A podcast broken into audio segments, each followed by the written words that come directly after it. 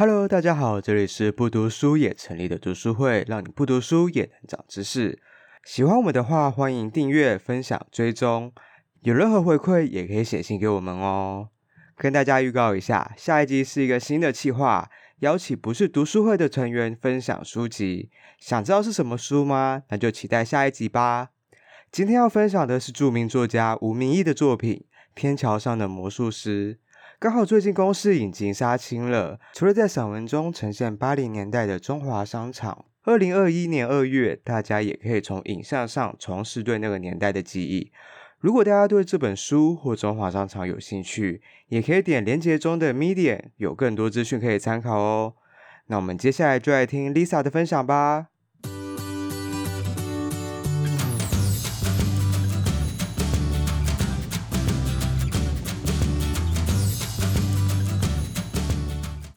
好，我今天要分享的书是《天桥上的魔术师》，这个是吴明义的书。对，这本书应该蛮有名的，大家都听过，但大家看过了吗？还没有。你看过了？过。有，我猜你应该看过。你觉得好看吗？好看。我也觉得很好看。这本真的好看。那我本来就有看几本吴明义的书嘛，他的书真的都很好看哦，嗯《浮光》啊，《单车失窃记》这些都很好看。他有一点特别，他在描写他想要研究的领域的地方，他都会写得非常的清楚，你都会觉得他是不是个专业人士，但他不是，他可能就只是对那个领域他很喜欢。然后他在写专业的知识的时候，他又不会让你觉得这些知识很生硬，会让你觉得很有趣，所以这是我觉得吴明义的书好看的地方。好，那这本《天桥上的魔术师》，其实，在看以前，大家都知道他在讲中华商城。中华商城应该我们不知道是什么东西啦，因为啊，我有特别去查，它是一九六一年到一九九二年在中华路上的，然后总共有八栋，忠孝仁爱信义和平，它总共有八栋建筑物，然后中间是会有天桥串联的，对，然后一楼可能是店家商城，然后二三楼可能是他们的住家。对，这个是它里面的描述，所以我只能透过描述来知道那个地方是怎么样的一个画面的一个想象。已拆掉，拆掉了。是有复原吗？它复原片，然后还有留下来。公司在拍影集，已经在拍，已经在拍了，而且他们有把它复原，复原起来，而且复原的超像。我还没有跟在戏子，在戏子，在戏子。对啊，我我刚我有找几个照片，我先不要给你们看，因为。他在讲的时候，他会用一些叙述，然后他在叙述的时候，你会很有画面。所以在知道那些中华商城长怎样之前，我那时候还刻意不去上网查这些报道，我先看这本书，然后看这本书的时候，真的非常的有立体感。他在描述的时候，他会跟你讲说，在第三栋、第四栋之间特别有一个天桥，那个天桥总是会有一个魔术师在那边摆摊，然后他就用这样子的口吻去叙述，你会觉得那个画面非常的立体。然后商场的后面就是一条那个平交道，就是铁道，所以后面是有火车的。对，所以这是这本书的描述，所以很推荐大家可以去看看他在描述这些东西上面是怎么说的。那它虽然是一本小说啦，那里面确实是讲了呃十篇的短篇散文，他讲了九个小孩子成长的故事，然后都跟天桥、还有天桥上的魔术师，还有某个魔幻的时刻有关。然后我先给你们看，这是他这边的目录，就天桥上的魔术师啊。然后他每一篇都像一个小散文，每一篇就是一个小孩的故事。但是他不是在讲小孩，他在讲的是他去询问他说：“哎，你记不记得以前中华商场有一个魔术师？”他就会开始讲他自己对于中华商场的记忆，然后跟这个魔术师的记忆。然后每一篇都会是一个小孩他自己的成长的背景的故事。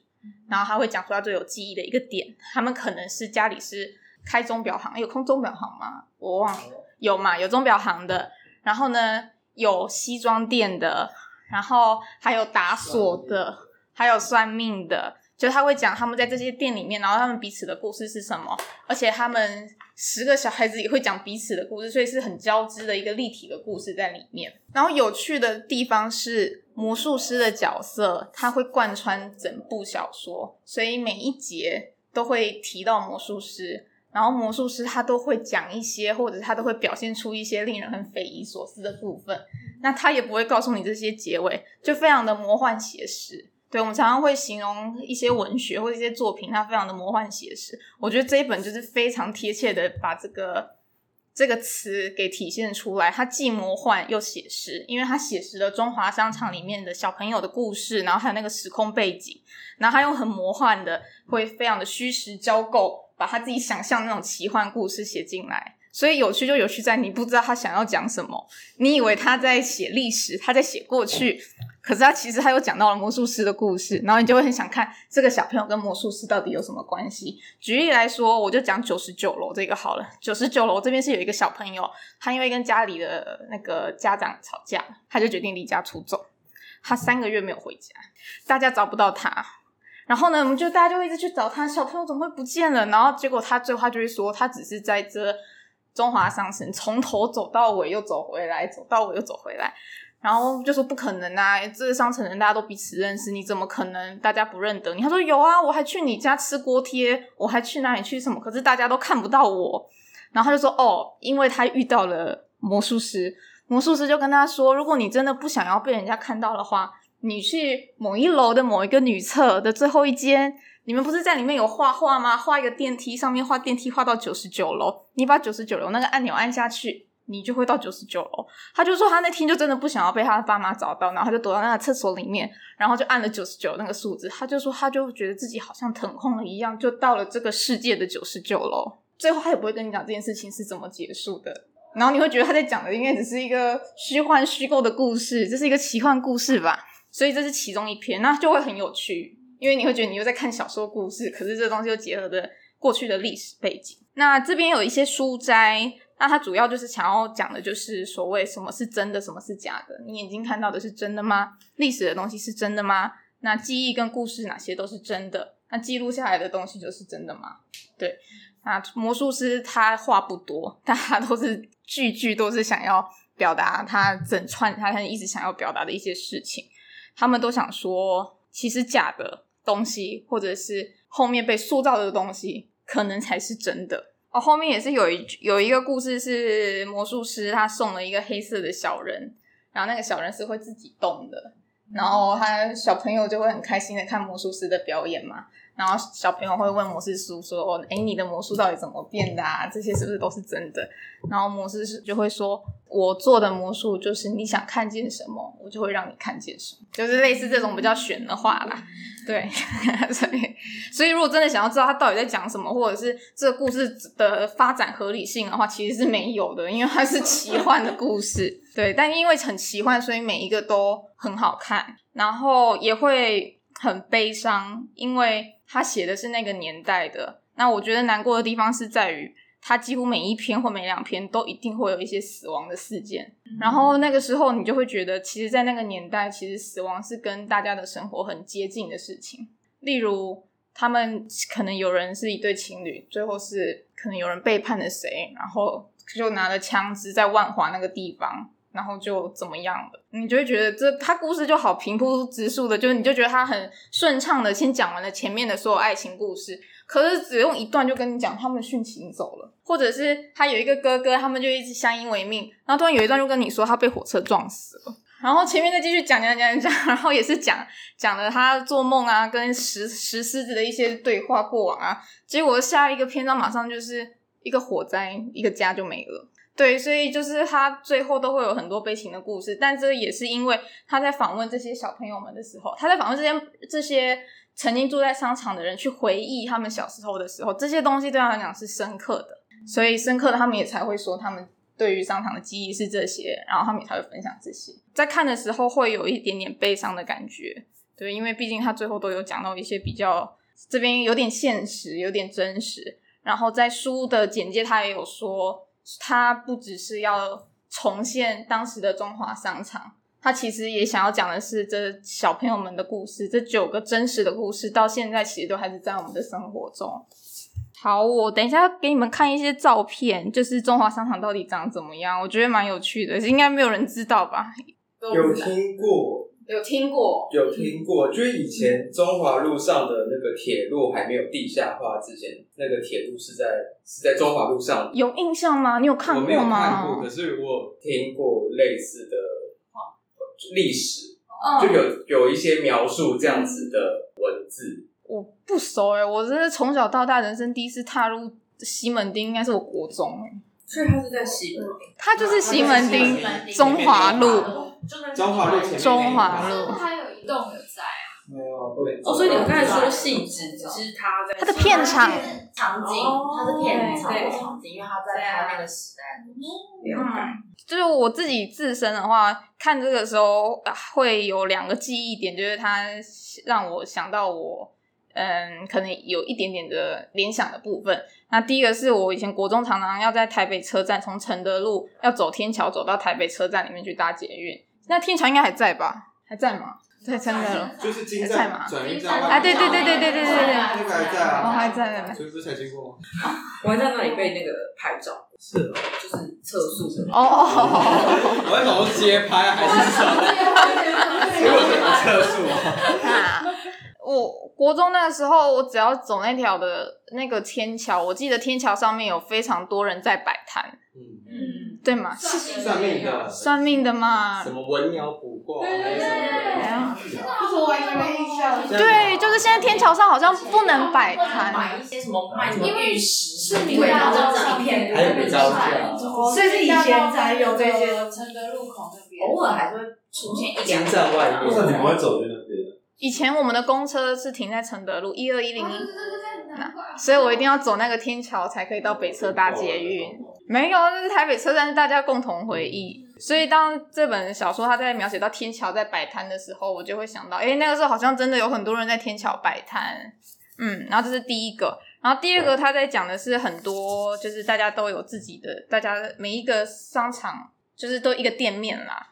然后那个店面就是会有钟表行啊、西装店、什么书店、旧书摊都有。他在描写的时候，我会想到我小时候的外婆家，他在我们外婆家在三重，然后呢，它也是一条菜市场，每间店都非常非常小。然后我们以前本来是钟表店，所以钟表店的外面会有一摊是旧书车，它是车子，然后它是木头的，然后那书真的都旧旧的，我都不知道谁会买那些书。对啊，但现在也都不在了。对，但这是就小时候都会有，所以就会在看的时候就会很有那种印象感。这个就是其中的第四栋跟第五栋，他们中间会有的天桥。然后他就说的那个魔术师就是会在这个天桥上面，然后变魔术给大家看。他都会一直问说：“哎，你记得天桥上面的那个魔术师吗？”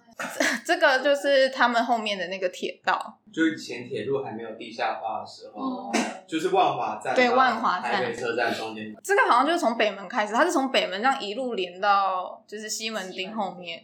对，然后整个中华路它是蛮长的，整整座的外面还会再有天桥连到外面去，看就大概是长这个样子，就是这边这个它是这样子一条的，一条，然后你看这边过去也会有天桥，这边过去也会有天桥，这很像信义区的感觉，但是这一整条就是信义区也是天桥，空桥，空桥都连在一起啊。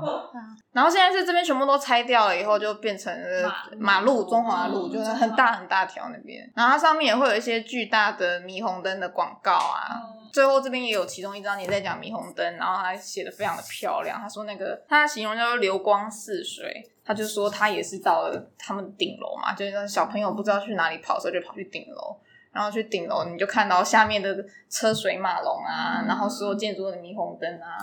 然后就很多颜色很漂亮，就是台北城的感觉哦。里面还有写到，就里面诶有人后来很有钱，就搬出去搬到中山堂啊。我那时候觉得哦，好羡慕 啊。中山堂哦，对，因为他们就在讲说，可能哦有一个家的人都特别有钱，然后他们家境比较好。后来他们的确就离开了商城，然后搬进了中山堂。知道他们家最近住在中山堂，我就想说哦，好，我可以买到中山堂附近，真好。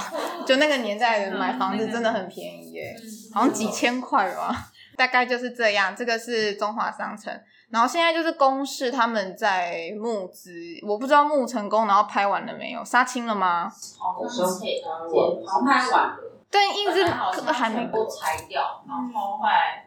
好像有在决定要不要再给找个地方把它保留下来。哇，那怎么那怎么搬过去？拆掉，不是搬过去，他们是在戏子重新盖的。对啊，拆掉。对啊，对啊。以前的照片，他们在征集照片，让大家可以把那个，然后就可以看，这是公司他们自己有针对这一段的过程。啊，那时候是为什么要拆啊？应该就是都市计划，就是都市计都跟。只有三十年而已，但活在大家的记忆里。真的吗？我其实没有问我爸妈。我爸妈，我妈年轻的时候都是去西门町。我妈有说，她年轻的时候都去西门町，然后对他们都会去跳舞。然后她我姐姐小时候的时候，我妈她都会带他们去西门町，就是去中华商场附近的那边有很多港式饮茶。哎，对对对，有提到，她有提到里面蛮多的。我妈我妈在就我姐他们还小的时候，他们都会去。西门町，西门町是一个像现在可能信义区这种对下趴的地方。哇，这最后再分享两个部分，就是有关于动物的部分。我发现这这一本就是散小说啦，它通篇整个都有贯穿的主轴，除了魔术师以外，还有一个就是动物这个素材。它几乎每一篇都会连连到一个动物，它也没有说这些动物是什么，它没有说。就是动物在里面都是故事的其中一个角色而已，就可能只是，嗯、呃，像是西装店里的那个老板裁缝师，他有一只猫，但那只猫其实是个野猫，然后他单身男子，也不太跟外界的人接触，他大家的店都是有，大家的店都是非常的 open 的，就是不会有门，就只有那个西装店会把门关起来。对，为什么？因为它有一只养在。天花板的猫，他每天会跟这只猫对话。当他在很专心做裁缝的时候，那只猫会下来看他，下来陪他。但这只他养的猫其实不是他养，它只是一只流浪猫。他就会讲一些这样的故事。有一天猫不见了，然后这个人就好像失去了生活的重心。就这种，这是这只猫，这是其中一个。然后后面还要讲文鸟啊，然后还要讲到石狮子啊，石狮子这篇我印象非常深刻，我看的时候有点难过。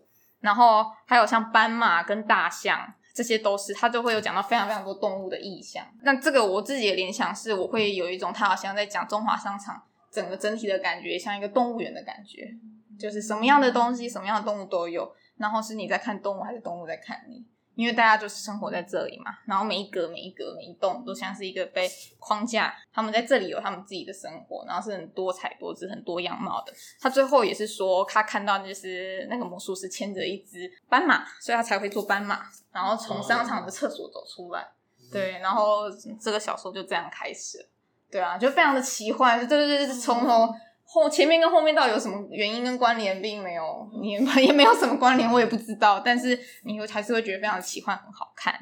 然后中间的写作笔法，我不知道那个什么这种感觉，就我我觉得有点像村上春树的那个《刺杀骑士团长》啊，你有看那本吗？有。对啊，就就魔术师就很像《刺杀骑士团长》里面那个团那个那个骑士团长，就是那个小小的。对，那个小小的人，他很喜欢跟那个作者对话。然后就讲一些那就渺无边际的东西，没有渺无边际啊！我这样讲人家好坏，就是讲一些要就是就是发人省思的话，这样就是他好像若有似无都会出现在里面这样子的感觉。然后写作笔法，他在描述一些事情的时候，就是描述一些男女情爱的东西的时候，也是很很露骨。诶，算露骨，就是跟村上春树那种写法很像。那这就是这一本小说，很推荐给大家看。它还有图像版的，然后接下来如果影集有看的话，大家可以看看。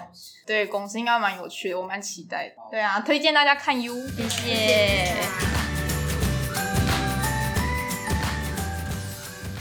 听完 Lisa 的分享，有没有勾起你对中华商场的好奇或是回忆呢？期待公司的影集赶快上映，让大家体验一下那个魔幻的感觉。那我们下次见喽，拜拜。